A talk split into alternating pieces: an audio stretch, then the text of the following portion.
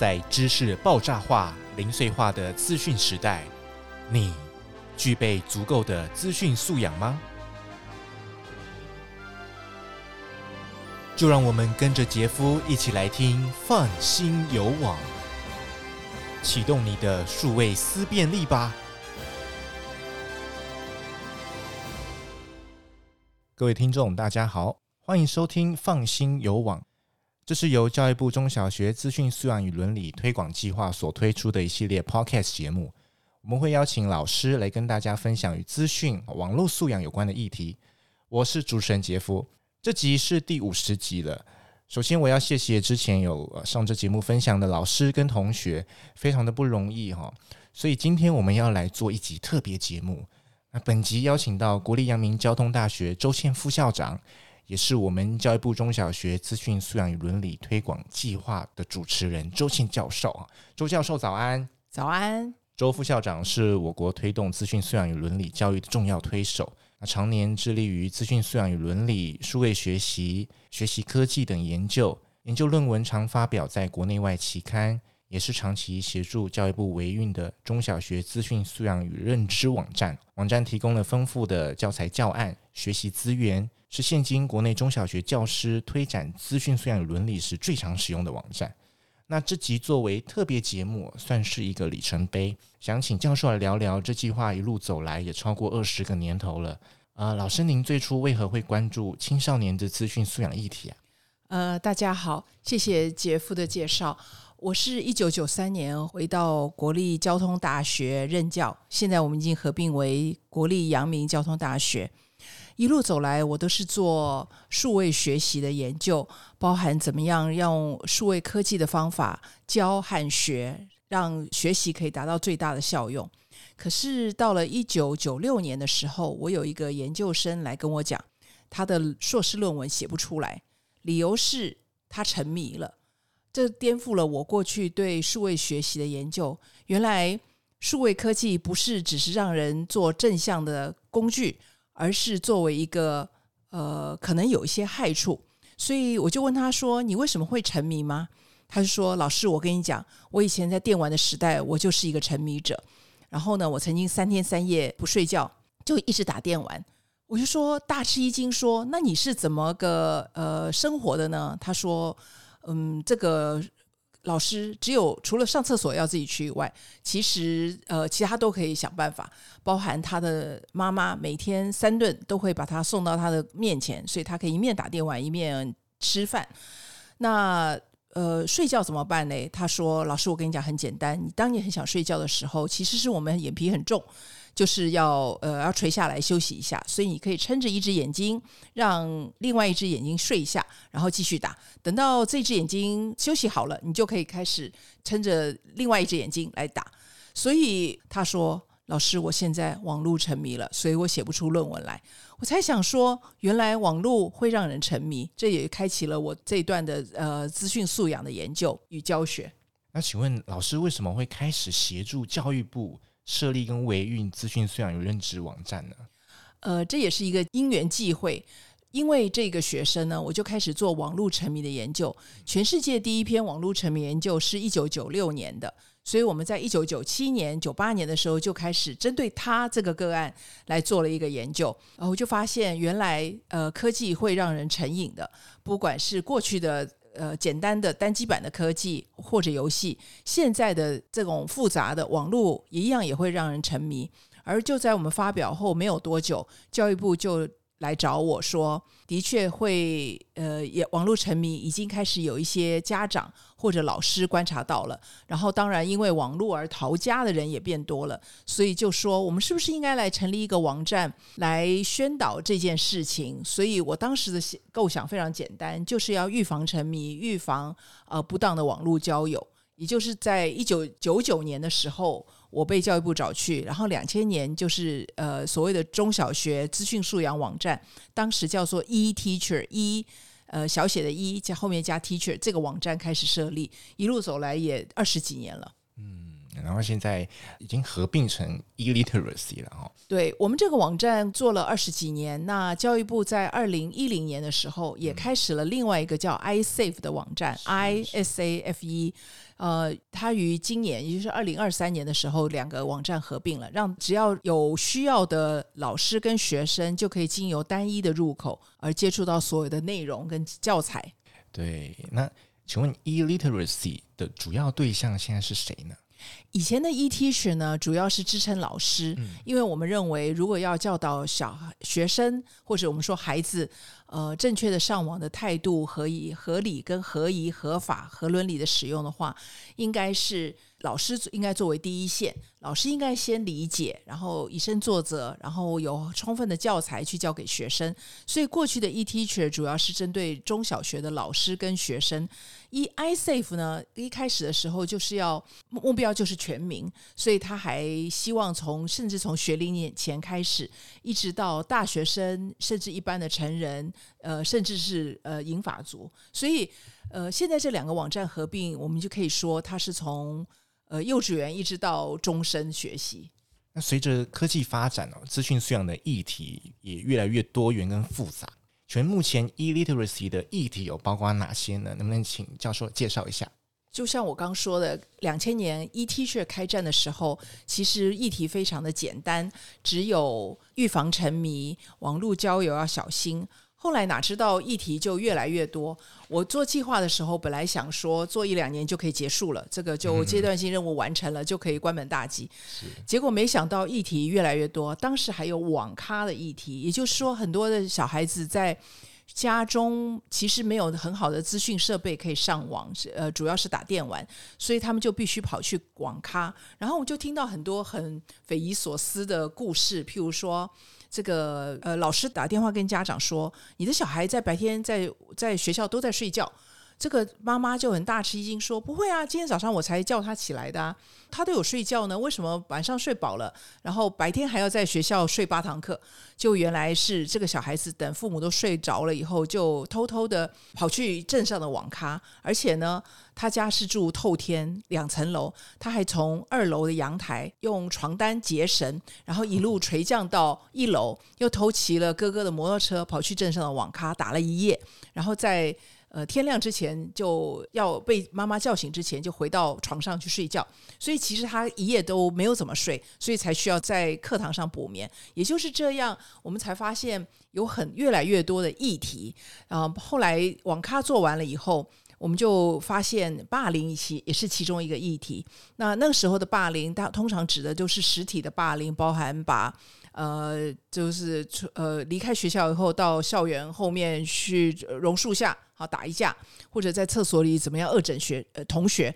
那我们刚开始并不知道网络也可以成为一个霸凌的场域跟工具，所以我们就开始注重霸凌的议题。那 cyberbullying 这个字后来也在全世界的文献上出现。等到霸凌做完了以后，我们又觉得。隐私又是下一个议题，包含说大家的各自都在上面，特别是现在很多的学生都喜欢他来打卡，或者来在网络上经营自己的场域，也就自己的你的代表的一个地方，哈，有点像不管是名片或者日记、心情抒发等等，粉丝团，他就会有希希望有粉丝团替有人替他。呃，按赞，有人这么多来关关心他的日常生活一举一动、吃喝玩乐或者心情呃分享等等，所以在这个过程中，就可能会把自己的隐私呃不小心的就泄露出去了，甚至会把别人的隐私也泄露出去。譬如说，我们一群人出去玩，然后就在那边打卡，然后照片里就很多的人，他们其实并没有同意你要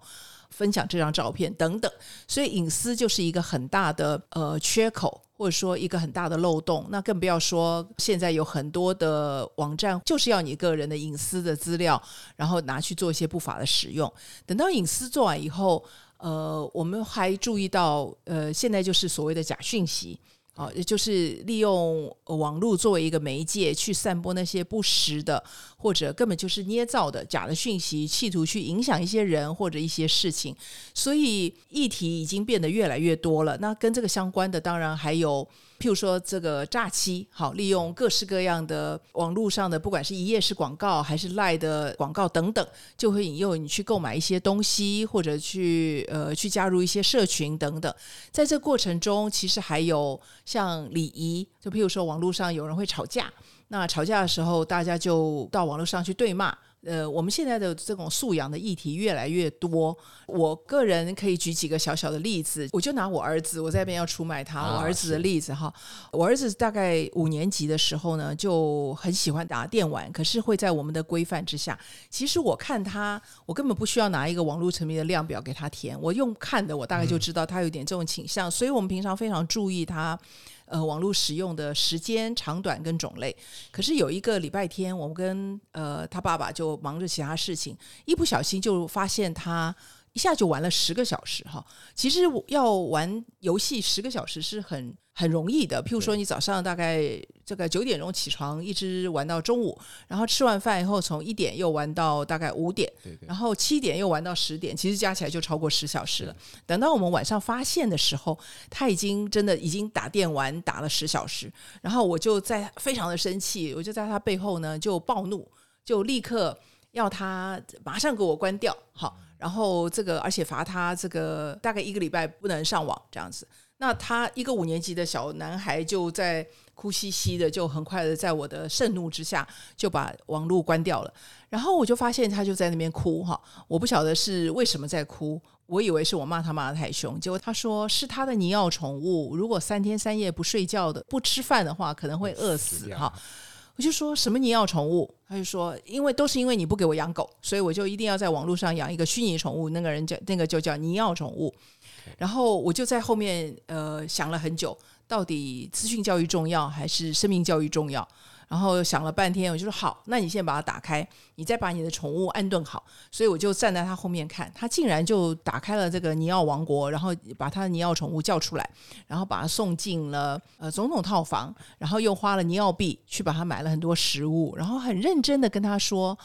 我三天三夜后再来看你，其实应该是个一个礼拜哈，这样子。你要好好的待着，好好好的吃饭，然后我再来看你这样，然后就依依不舍的就把它关掉了。在那一刹那间，我就发现小孩子真的是对他的宠物或者对他的网络中的领域是非常非常在意的。他真的把它当做很重要的一回事哈，不下于一只活生生的小狗。所以我就说，这个真的有这么大的魅力吗？那后来我也切实执行哈，我好像是让他三天三夜没有上网，然后他后来这个尼奥宠物也活过去了，等等的这件事情让我得到一个很大的教训，就是说如果小孩子这么在意他在网络的使用，或者说他在里面经营的王国，或者养了一只宠物，其实你要叫他离开的时候，你应该要给他一点心理的缓冲时间，譬如说你可以再玩十分钟。然后赶快把你的这个，譬如说你正在骑马打仗，你赶快把你的军队收拾一下，或者你这个跟你的宠物好好的去安顿它一下。然后三分钟时候我再会提醒，一分钟时候我再提醒，然后最后时间到一定要切实执行，他不能再给你耍赖说啊，再两分钟，再三分钟，再十分钟，再玩一下，好，这样不行。所以我给他心里的这个弹性，他也要切实的去执行哈，这是第一点。第二点就是说。难道他的网络世界就真的只有玩游戏或者养养宠物吗？是不是还有其他更宽广的，嗯，好玩的呢？所以我就跟他说：“你哈不要只当一个游戏的消费者，你要成为一个生产者。你喜欢网络上，你喜欢电脑，是不是？那你要做一个游戏的生产者。”他就问我说：“那我怎么样做一个游戏的生产者？”我就跟他说：“第一，你要会架设网络，好，你会硬体的。”然后你还要会软体的架设，好，譬如说系统等等。然后呢，你要会用非常多的应用软体，这样他就说好，我愿意试试看。那我怎么试呢？我就在当时的 BBS 上招了，就是交大的学生，交大学生会拆解电脑的很多哈，然后就找到一个研究生来带他。我就跟那个研究生讲好，我需要你教他什么东西。然后这个研究生真的就有一天就搬了一台实验室的烂电脑，然后来两个人就在那边拆解。拆解以后又把它组装回去哈，然后呃等到它的硬体摸了快熟的时候，我就给了他们三万块，当年还要三万块台币，然后让他们去组装一台结果我就看到这个研究生呢，就带着我儿子呢，就上网去一片一片的去买。譬如说我 CPU 要买什么，嗯、我的哪个什么 board 要买什么，嗯、好，我的这个呃什么板什么板就是要要什么，嗯、我的我主主硬碟啊要要买什么，他们还有相容的问题，有时候还会相冲。嗯、然后我的这个 CD player 要买哪一家的，嗯、然后我这个要买哪一家，那个要买一家，他们就全部就把那个 Nova 的网站全部都逛完，然后就决决定好我这个呃就是西式买长。边东市买鞍马，然后北边要买什么，南边要买什么，就写好一张清单，拿了我的三万块钱去，我就把他们丢在 Nova 的路边，好，然后他们就进去买，买完了以后呢，我就去接他们，接他们的时候就看到他们两个人旁边就是很多的箱子，哈，一一个片一片板子这样，然后就回来开始慢慢组装。然后就在这个研究生的指导下，我儿子五年级的时候就把一台电脑组装起来了。组装完了以后，这是硬体的部分，那还有软体，软体要怎么样？他们当然就装了这个 Microsoft 的系统，就说不行，还要装 Open 的。所以还要装 Linux 系统，嗯、所以在同一台电脑里又装了这个 Microsoft 的作业系统，又装了 Linux。然后呢，等到说装完了都可以了，他就教我儿子架了一个聊天室，当年的 Chat Room 就聊天室，然后就号召他的同学，那时候是五年级的同学，他的导师是 Chat Room 里面的第一个使用者，就带头就进来了。后来这个 Chat Room 就在他们小学毕业以后还。存活了一段时间，还变成他们一个像同学会的聚的地方，他们的老师还可以跟他们联络。这样，那好，就弄完了以后，我又说好，你现在要做游戏是吧？那你要练 Flash 哈，当年是用 Flash 做游戏。他说哦好，那个研究生又开始教他做 Flash 简单的什么这个什么球怎么弹呐，哈，或者这个呃这个力，如果你要打到子弹，你要用什么力啊？等等等等，就做了这种小游戏。然后我就说，除了 Flash 以外，你还要练 Photoshop。好，要怎么练呢？就去买了一大本很厚的书，后面有 CD 光碟，然后你就用他提供的素材，就自己做了，就整本把它 Photoshop 的每一个功能都把它练出来。然后后来他就做了一个小游戏，然后又架做了一些很多的事情。我就在这发现，在这个过程中，慢慢的他就不再只玩游戏，好，或只养他那只尼奥宠物。因为对他来讲，电脑的世界不等于电玩，是大于电玩的。对，他在电脑或者网络的成就感也是大于电玩的成就感。所以，电脑或者网络的世界对他来讲就变得很宽广了。然后他就发现他有很多的才能，甚至他可以去教进他的同学，他就变成他们班上最厉害的人。所以，电玩他还是会玩。可是他不会整天玩，就是说用电脑的时候只玩电玩，他还是会偶尔舒压的时候，想放空的时候，我还是看到他还是在玩，但是已经在一个比较能够规律。自我控制下的状况在玩，剩下时间他都在帮同学处理疑难杂症，好帮同学架设什么网络，同学来问他，他就很高兴的去当小老师，甚至还有很多跟网络的社群去交流，加入一些讨论这个科技发展或者一些 troubleshooting，就是一些。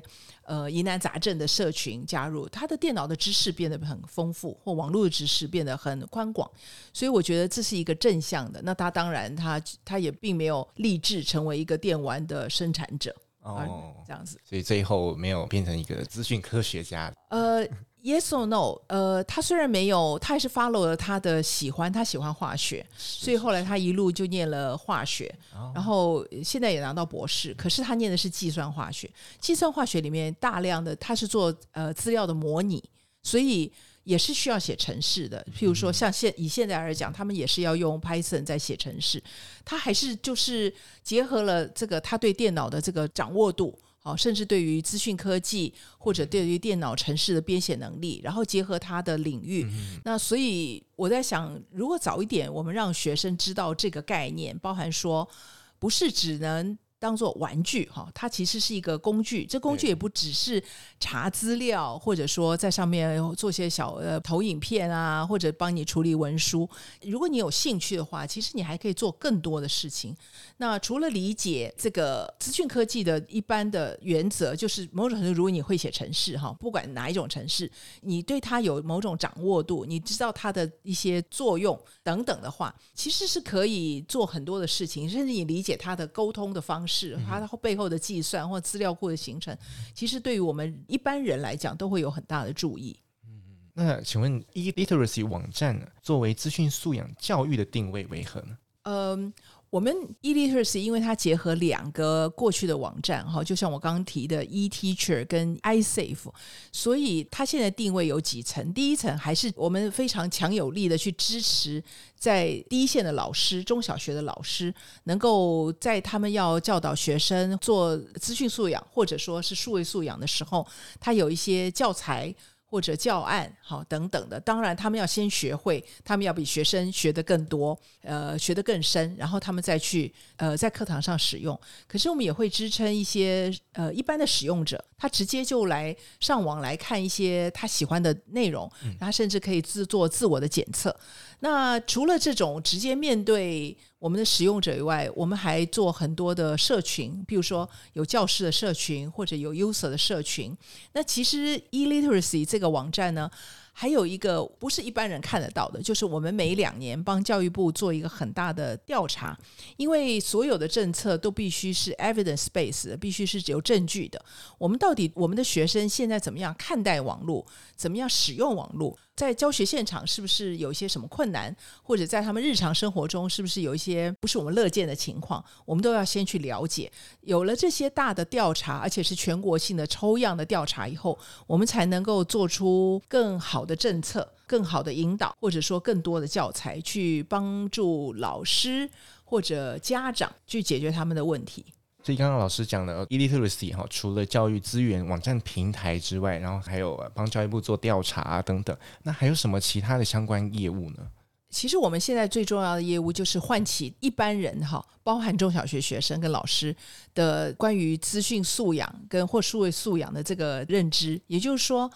呃，针对不同的年龄层，我们会做很多的活动。譬如说，呃，以幼稚园或者国小中低年级，我们就有绘画比赛。像这个的话，就是他在涂的那个过程中，他就知道他为什么今天要涂满这些画，或者要做一个什么样的呃呈现。哈，这些都是他如何使用网络，或他怎么看待网络的具体的呈现。那对于全民来讲的话，我们也会做很多的教材。如果你愿意的话，你可以先看一下这些教材，然后呢，回答一些简单的问题。如果因为看了教材而回答得很完整，或者说正确率很高的话，我们也会认为说你有很好的数位的素养或者资讯的素养，然后也达到我们教育宣导的目的，这样。还有我们现在还有开发了资讯素养游戏哈哦，对，我们还有一个游戏也蛮有趣的哈，叫做虚拟侦探社。那它现在的路线其实还蛮少的，譬如说，除了你一般的使用的网络要注意一些习养成良好习惯以外，它当然就是还有你不可以在呃里面霸凌别人哈，然后或者说你要注意到自己的沉迷。那它你可以角色扮演，你可以去帮助别人哦，然后去看看呃你会你怎么处理，帮助做一些处遇这样子。还有，当然就是我们现在在录制的 Podcast。对，Podcast 就是形式。呃，从教育媒体的教学科技或教育媒体的角度，我们希望把数位素养或资讯素养。呃，用各式的方法去传达给不同的年龄层，我们的受或者说我们的受听的呃这个族群哈，所以从幼稚园到国小到国中到他们的老师到全民，当然也包含目前正在收听的您，就是特别是很多的家长了。是，其实家长是非常困惑的一群哈，这样子。我们过去也收到很多的不能讲投诉来求救吧，就是我的小孩已经沉迷了，我该怎么办？哈，那呃，我们这个 eLiteracy 里面其实是有一些相关的链接，你可以去。寻求这所谓的咨商，甚至如果情况很严重的话，最重要就是睡眠哦，因为大部分的小孩子如果他。要大量的上网，完整的一段时间上网，通常就是用睡睡眠去换哈。平常心说，在学校的状况中，因为我们有 TANET 的管束，我们有老师的这个辅导，或者说我们有上课下课这个制度，所以他要长期大量的专心的在那边玩一个什么东西，其实并不容易。但他们都是回家以后才用，所以我们讲，如果网络有一些不当使用的话，通常不会发生在学校，通常会发生在家里要么就说他。四点放学以后到六点吃饭中间这一段，如果他就不要去补习，他就跑到哪里去玩，或者说晚上睡觉了以后，该睡觉的时候不去睡觉，就一直玩玩玩玩到底哈。那网络有个特性就是越夜越美丽哈，这样。那或者甚至像我刚刚提的那个案例，就是等家人都睡着了，然后再起来偷偷的玩，在被窝里玩，或者就就在桌机前面玩。像这样子的话，都会影响到睡眠。睡眠，你知道，一个小孩子通常是需要蛮多时间的睡眠哈。睡眠不管是对身体健康，或者对我们的这个学习，这个有非常大的作用，就是我们一定要有好的品质的睡眠。那睡眠被剥夺这件事，就变成一个家长可以带去给身心科医生看的一个理由。哈，你如果跑去跟他说，因为你网络用太多，你就要跑去看精神科医生，然后小孩子一定会。反弹就想说，为什么我打电话上网络上多了，我要去给要去看精神科？所以通常睡眠这个才是才是一个方法。嗯，但是在这二十年来哦，经历了科技转变，而且现在进化的速度快到人类无法想象哦。像这两年 AI 伦理也是也是老师一直有在研究的部分。老师还有没有发现什么不足的地方需要改善呢？以及您对未来的期许为何呢？如果你是讲 ET Literacy 这个网站的话，它会随着这个议题的出现哈，或甚至新科技的出现，它会不停的演化。举例来说。我们过去讲网络礼仪为例子的话，我们都是在 BB 上吵架，然后就开始出言不逊哈。那现在呢，有时候还是会在，比如说像这种论坛或 D 卡或者等等的，它的这个形态还是一样，但是它用的场域已经不一样。我刚刚就讲说，譬如说你在 BB 上上面发言留在那边了，然后就不管它的规范哈，然后就这边骂人或者怎么样。他现在在 D 卡还是可以做这种事情，那甚至在个人的 Facebook 或者什么地方也可以经营这种比较仇恨的言论等等的。其实我个人觉得，网络的兴起或者说这种你可以抒发情绪的管道。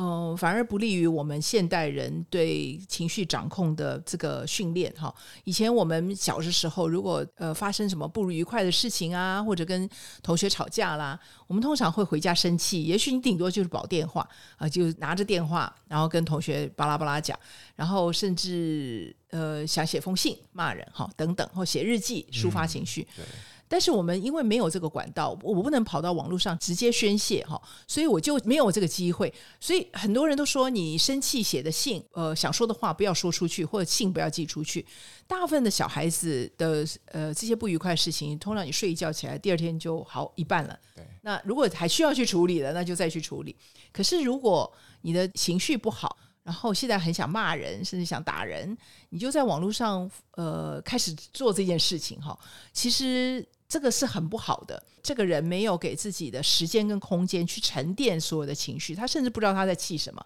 或者他根本症结点都搞不清楚。哈，也许有对方是误会了对方，也说不定，或者只是一言不合，听起来不心里不高兴。其实他需要一个时间去沉淀。这样子才会，我们才会比较能够掌控我们的情绪哈。不要想到什么话就直接说什么话，或者说直接去写出来骂了。不要忘记这些都是白纸黑字，这些都会流传出去。网络上没有砥砺剑这个东西啊，所以呃，我们还需要做很多很多的事情。那当然，你刚刚问我说还有什么展望？除了我们的议题变得更广以外，我们也希望每一个议题能够变得更深哈。然后在深的过程中，看有不同的角度来看，譬如说心理的咨商。或者情绪的管控，或者说这个从法规的层面，或者说从这个身心发展等等的层面去看，我们希望把议题就是深化，不但加深还加广这样子。啊，今天听完本集的节目，真的要谢谢周老师哦，对于资讯素养伦理的付出，还有这一路走来，真的非常不容易。那不晓得各位听众对今天的节目有什么想法或回馈建议呢？欢迎您在底下留言给我们哦。那如果听众您对资讯素养议题有兴趣，然后您想了解更多的话呢，也欢迎您持续锁定教育部中小学资讯素养与认知网站，我们会陆续的更新，并提供更多新知给大家。那今天谢谢周富来到节目上。谢谢有这个机会来跟大家分享我这一路走过来的心路历程，然后我还把我辅导的这个经验哈，就是我们家的这个儿子的经验分享。嗯、不过我必须强调，我是一个有 sense 的妈妈，我而且我有能力去正向引导他哈。那但是不是每一个家长都有这种能力？但是我相信今天您如果是听众的话，你听完我今天这个案例的话，我相信你也会变成一个更有。敏感度哈，甚至可以想想呃想到一些办法去教导你的小孩，去辅导他们正确的使用网络，养成合一的态度跟习惯啊，然后让网络成为他们学习或生活上的工具啊，一个利器，而不要让他们变成阻碍他、浪费他时间，而且阻碍他呃身心发展的一个问题所在，这样子。嗯，谢谢周老师哦。那我们是放心有网。我是主持人杰夫，也谢谢各位听众今天的收听了，我们下次再会喽，拜拜，拜拜。本节目由教育部赞助播出。